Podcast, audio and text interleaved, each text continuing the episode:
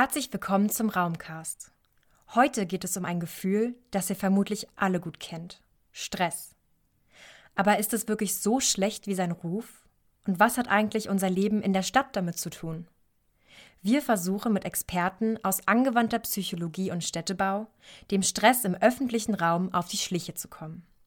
Wo und warum entsteht er? Was kann ich dagegen tun? Und was ist eigentlich die Neurourbanistik? Folgt uns nun auf einer entspannten Reise zum Stress in der Stadt.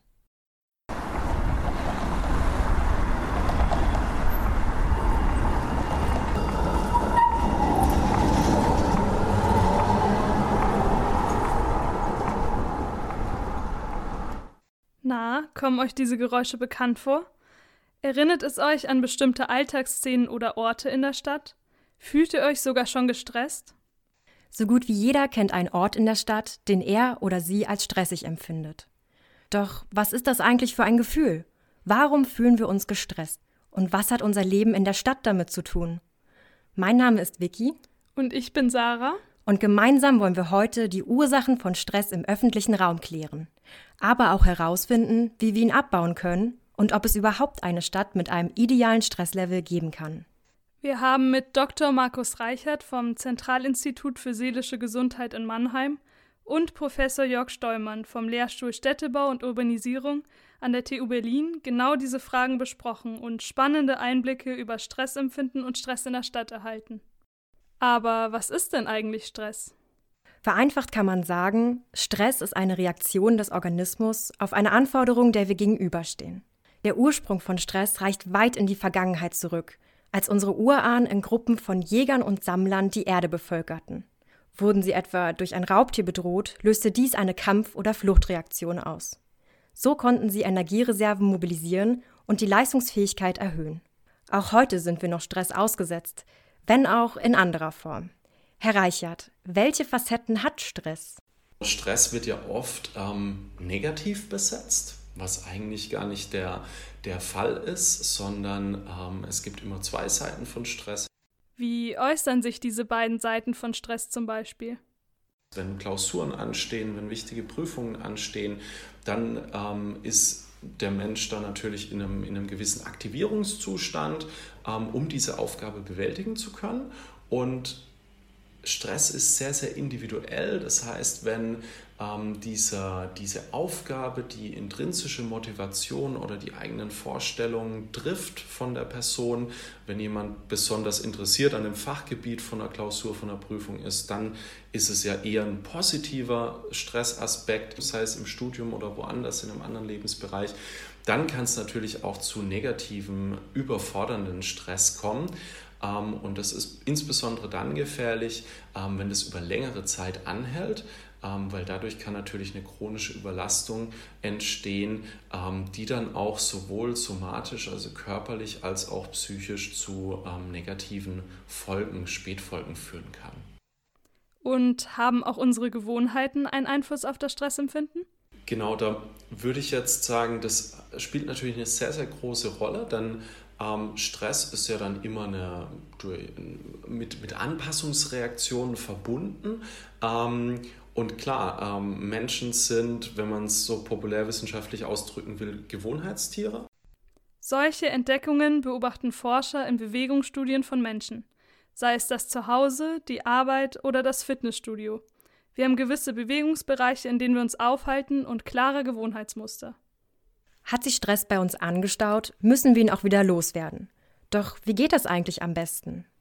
Da gibt es verschiedene Methodiken, verschiedene Herangehensweisen. Ähm, die kann man, wenn man denn möchte, unterteilen in jetzt kognitive und, und körperliche Verfahren zur Entspannung. Ähm, da gibt es dieses ganz berühmte, bekannte Achtsamkeitstraining, ähm, wo man sozusagen ähm, mit meditationsähnlichen Techniken versucht, seine Aufmerksamkeit ins Hier und Jetzt zu bringen. Dann gibt es auch Verfahren wie progressive Muskelrelaxation, die dann eher in den körperlichen ähm, Bereich gehen, Yoga, Ausdauertraining, Joggen etc. Das heißt, man kann in eigener Verantwortung auf körperlicher und mentaler Ebene Stress abbauen. Doch kann auch die Umgebung, in der wir uns befinden, einen stressabbauenden Effekt haben? Wir haben kürzlich eine Studie veröffentlicht, wo wir auch zeigen können, dass jetzt selbst kleine kontextuelle Veränderungen wie Grünflächen in der Stadt dazu führen können, ähm, dass man sich besser fühlt. Also es muss nicht unbedingt immer der Ausflug ähm, eine Woche lang ins, äh, ans Meer sein, sondern allein wenige Bäume, wenige Grünflächen in seinem Stadtalltag zu sehen, ähm, kann da schon ausreichen. Wir haben also gerade erfahren, dass beispielsweise städtische Grünflächen zum Stressabbau beitragen können. Inwiefern hat dann der öffentliche Stadtraum im Allgemeinen Einfluss auf positives oder negatives Stressempfinden? ist ja wirklich ein multidimensionaler Raum, wenn man so will, ähm, wo wir ganz viele Einflussfaktoren in der Stadt haben, angefangen von der Bebauungsdichte, von der Bevölkerungsdichte, über die Lärmbelastung an bestimmten Orten bis hin zu den Bevölkerungsgruppen, die da zusammenkommen und hin zu, dem, äh, zu der Menge an, an Naturerleben, das man haben kann in bestimmten Stellen an der Stadt. Das heißt wirklich ein super ähm, vieldimensionaler Raum, wo die Frage ist, welcher Faktor hat denn überhaupt welchen Einfluss? Die vielfältigen Einflüsse im öffentlichen Raum machen es oft schwierig, bestimmte Stressauslöser genau zu bestimmen. Es spielt auch eine Rolle, ob eine Person in der Stadt oder im ländlichen Bereich aufgewachsen ist. So ist beispielsweise bei einem Menschen, der in der Stadt aufgewachsen ist, das Risiko an Schizophrenie zu erkranken dreimal so hoch als bei einer Person, die auf dem Land groß geworden ist. Auch positive Faktoren lassen sich nicht so einfach pauschal beurteilen. Zum Beispiel grün ist nicht gleich grün. Man weiß ja in der Forschung heutzutage, dass jetzt nicht nur zählt, ob die Fläche dann grün ist oder nicht, sondern es ist ganz entscheidend, dass sozusagen wir auch die Biodiversität berücksichtigen. Das heißt, wie divers ist die Umgebung, wie viele verschiedene Pflanzen gibt es denn da. Dauerhaft zu viel Stress kann also einerseits ungesund sein und sogar psychisch krank machen, und richtige Erholung davon ist wichtig. Andererseits macht Stress das Stadtleben auch aus. Wir haben dazu Jörg Steumann befragt. Er ist Architekt und Mitglied der Neurourbanistikgruppe, ein interdisziplinärer Zusammenschluss unter anderem von Neurowissenschaftler*innen, StadtforscherInnen und ArchitektInnen. Sie erforschen die Voraussetzungen für psychische Gesundheit in der Stadt.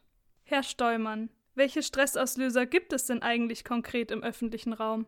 Es gibt zum Beispiel Studien, die versuchen, ähm, gerade Lärm, Lautstärke, Umweltverschmutzung, ähm, stresshafte Begegnungen in großen Gruppen, ein Gedrängtsein, ohne sich aber verbunden zu fühlen. Ähm, also viele, sagen wir, viele Faktoren zu einzeln zu identifizieren. Aber dabei ist immer noch nicht genau erhoben, wie sich, wie das bei bestimmten Bevölkerungsgruppen vielleicht auch unterschiedlich wirkt. Und das interessiert uns. Weil die große Gefahr ist, wenn wir jetzt Stressfaktoren benennen, dass wir die vielleicht für gewisse Bevölkerungsgruppen oder sagen wir für uns nachvollziehen, aber dass die zum Beispiel bei anderen Bevölkerungsgruppen ganz anders aussehen können. Was ist es denn bei dir, Sarah? Was stresst dich ganz besonders in der Stadt? Ich glaube, am meisten stresst es mich, wenn ich mit dem Fahrrad in der Stadt unterwegs bin oder ich in einer sehr vollen U-Bahn sitzen muss. Und bei dir, Vicky? Mich stresst es wahnsinnig, wenn andere Menschen sehr langsam sind. Herr Stollmann, was löst bei Ihnen am meisten negativen Stress in der Stadt aus? Ich merke, ich bin zum Beispiel weniger resilient geworden gegen die Unfreundlichkeit im Berliner Straßenraum. Also damit konnte ich eine ganze Zeit, bestimmt 20 Jahre, ganz gut umgehen. Und ich hatte so, so, so in, in den letzten, was weiß ich, im letzten Jahr und sowas so ein paar Erlebnisse, wo ich mir denke, ah, oh, kann, will ich das eigentlich ertragen, dass alle so offen und ehrlich ihre schlechte Laune rauslassen? Und ich hätte gedacht, ich kann damit gut umgehen und ich kann damit immer schlechter umgehen. Bisher aus meiner Erinnerung heraus mit, mit, mit Dichte oder Lehre und mit vielen Dingen gar nicht so viel Probleme und habe auch an vielen verschiedenen Städten in der Welt gelebt, die alle sehr unterschiedlich waren. Aber ich würde sagen, wenn mich etwas stresst, dann ist das die ähm, der Stress der anderen. Also kann man sagen, dass die Wahrnehmung von Stress sehr individuell ist. Wie wichtig ist dann die persönliche Einstellung gegenüber von Stress in der Stadt? Das ist vielleicht der zweite Punkt neben den Stressoren, dass wir verschiedene Strategien haben, wie wir damit umgehen, wie viel wir auf uns zulassen Und ich glaube, dass viele Menschen natürlich auch in Städte ziehen, weil es dort spannend ist, unterhaltsam, aufregend und dass man dann genau mit diesen vielfachen Einflüssen, die auf einen zukommen, eben auch umgehen muss und die filtern muss. Das Aufeinandertreffen mit vielen anderen Menschen hat also natürlich Einfluss auf unser Stressempfinden. Aber auch räumliche Dichte, also die Gedrängtheit der Baumasse, trägt einen Teil dazu bei. Der Dichtestress hängt davon ab, wie soziale und räumliche Dichte in Verbindung stehen oder sich sogar gegenseitig verstärken. Er lässt sich jedoch nicht allein an diesen messbaren Größen festmachen, sondern hängt auch vom Kontext der Situation ab und wie wir uns in dem Moment fühlen. Ähm, das ist aber zum Beispiel auch kulturell extrem unterschiedlich, was wir zum Beispiel als Mitteleuropäer als eine stressvolle Dichte im öffentlichen Raum empfinden und was zum Beispiel ähm, Menschen in, sage ich jetzt mal, Indien oder mit einem Hintergrund äh, mit einem, äh, als, als stressvolle Dichte empfinden. Und, und dann gibt es dort auch wieder nicht nur die quantitativen, also die Zahlen, wie viele Menschen pro Raum, sondern auch so etwas, wie ich mich verbunden fühle dieser Menschenmasse. Also ich kann mir vorstellen, dass man bei einem Konzertevent unglaublich äh, dicht gedrängt ist, aber dieser vielleicht dazu führt, dass man sich sogar aufgehoben fühlt, ohne die Leute zu kennen. Dichte muss also nicht immer unbedingt negativ sein. Sie kann auch ein Gefühl von Zusammenhalt erzeugen. Aber schaut man sich Prognosen an, stellt man fest, dass 2050 bereits zwei Drittel der Menschheit in Städten wohnen werden. Städte werden also immer voller. Und da fragen wir uns, werden sie dann auch generell stressiger? Und gibt es da Unterschiede zwischen Städten? Ich würde mal behaupten, und ich war nicht dabei, dass zum Beispiel Florenz im 15. Jahrhundert unglaublich stressig war, ähm, gerade für Menschen, die arm waren. Ich würde behaupten, dass auch London und Paris im 19. Jahrhundert als Boomstädte für viele Bevölkerungsschichten sehr, sehr stressig waren. Ich glaube, was sich heute qualitativ bei uns verändert, sind zwei Dinge. Vielleicht etwas Gesellschaftliches und etwas Technologisches. Und da würde ich gar nicht mal sagen, dass die Städte stressiger geworden sind, aber dass die Menschen, die in Städten leben, sehr viel mehr Unsicherheiten in Bezug auf ihre Zukunftsplanung und auch mehr Herausforderungen haben in Bezug auf ihre Identität, die jetzt entweder durch ihren Freundesbekanntenkreis oder das Quartier, in dem sie wohnen, vorher vielleicht etwas kontinuierlicher gebaut und gebildet wurden. Man könnte sagen, dass gerade Städter gelernt haben, sich an verschiedenen Orten auch anders zu verhalten und sich beim Durchqueren der Stadt sozusagen andere Masken anziehen. Die digitale Kommunikation hat diesen Effekt noch einmal deutlich verstärkt. Wir existieren neben dem physischen Raum auch in mehreren digitalen Räumen. Das erhöht die Menge der Einflüsse, die wir zu bewältigen haben. Bestimmte Spiele oder auch Dating-Apps lassen die Grenzen zwischen digitalem und realen Raum sogar immer mehr verwischen. Man könnte es so zusammenfassen.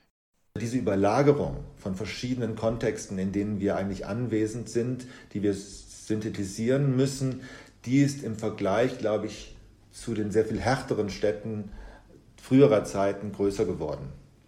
Und was wurde denn bisher schon unternommen, um Stress in der Stadt zu reduzieren?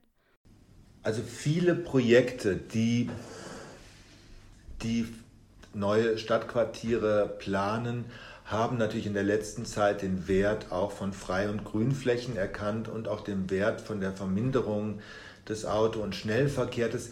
Das sind alles Dinge, die sind vielleicht nicht direkt unter Stressvermeidungsstrategien, aber eher positiv für eine bessere Lebens- und Luftqualität äh, entwickelt worden.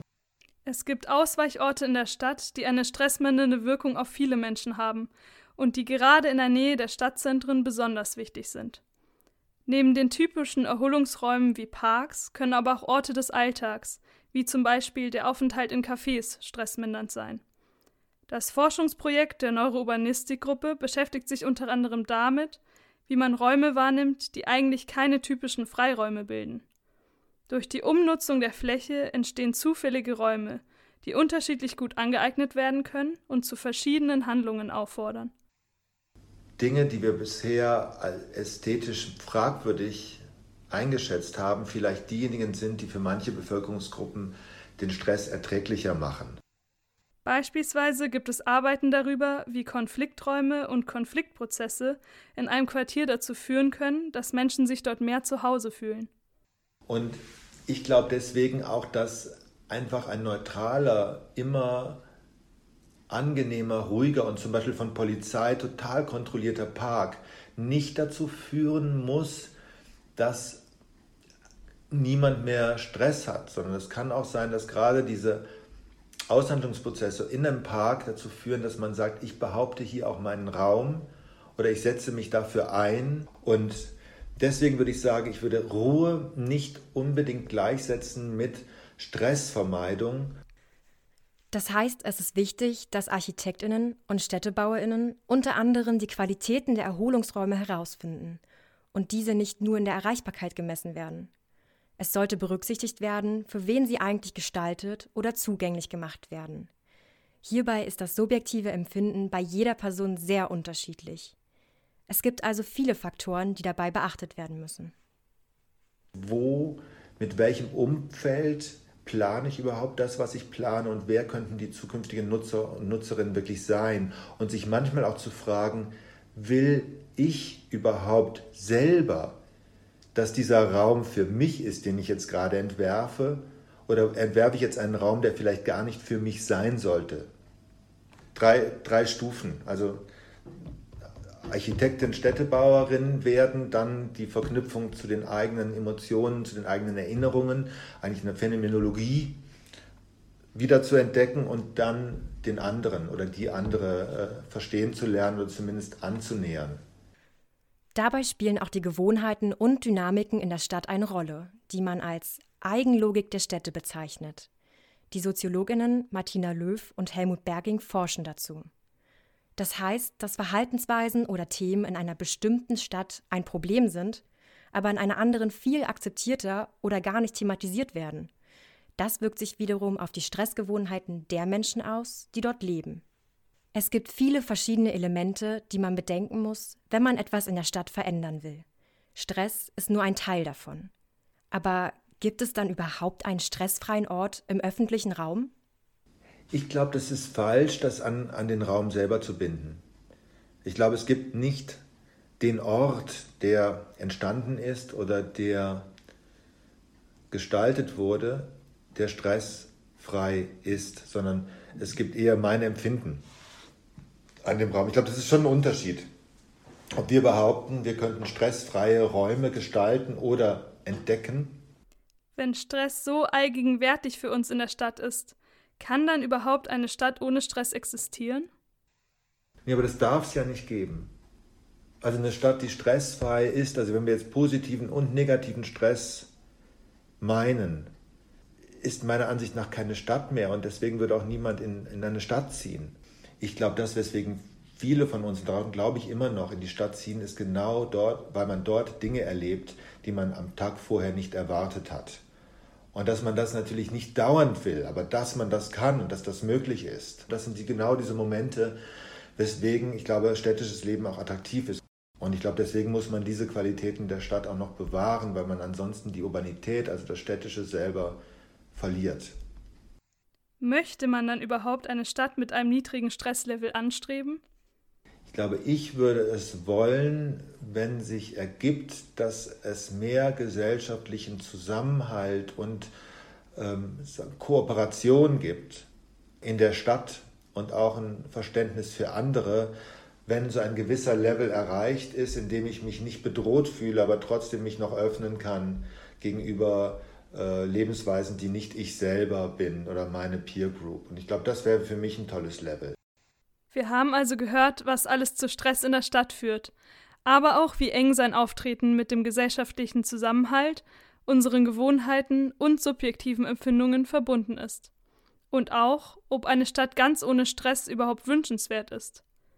Der öffentliche Raum als Plattform des städtischen Lebens erzeugt also nicht nur eine Menge Stress, er stellt auch gleichzeitig wichtige Erholungsflächen zur Verfügung. Vor allem die grünen Räume spielen dabei eine sehr große Rolle. Je vielfältiger sie sind, desto besser können wir uns wieder vom Stress erholen. Darüber hinaus muss die Dichte in der Stadt nicht immer zum genannten dichte Stress führen.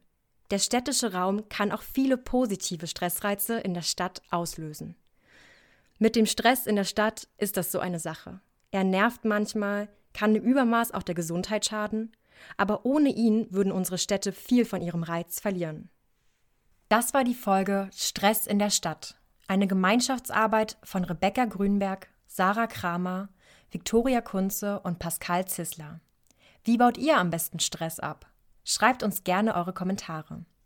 In der nächsten Folge beschäftigen wir uns mit einer der größten öffentlichen Kunstsammlungen Deutschlands. Es geht um die architekturbezogene Kunst der DDR. War das Propaganda? Ist das Kunst? Oder kann das weg?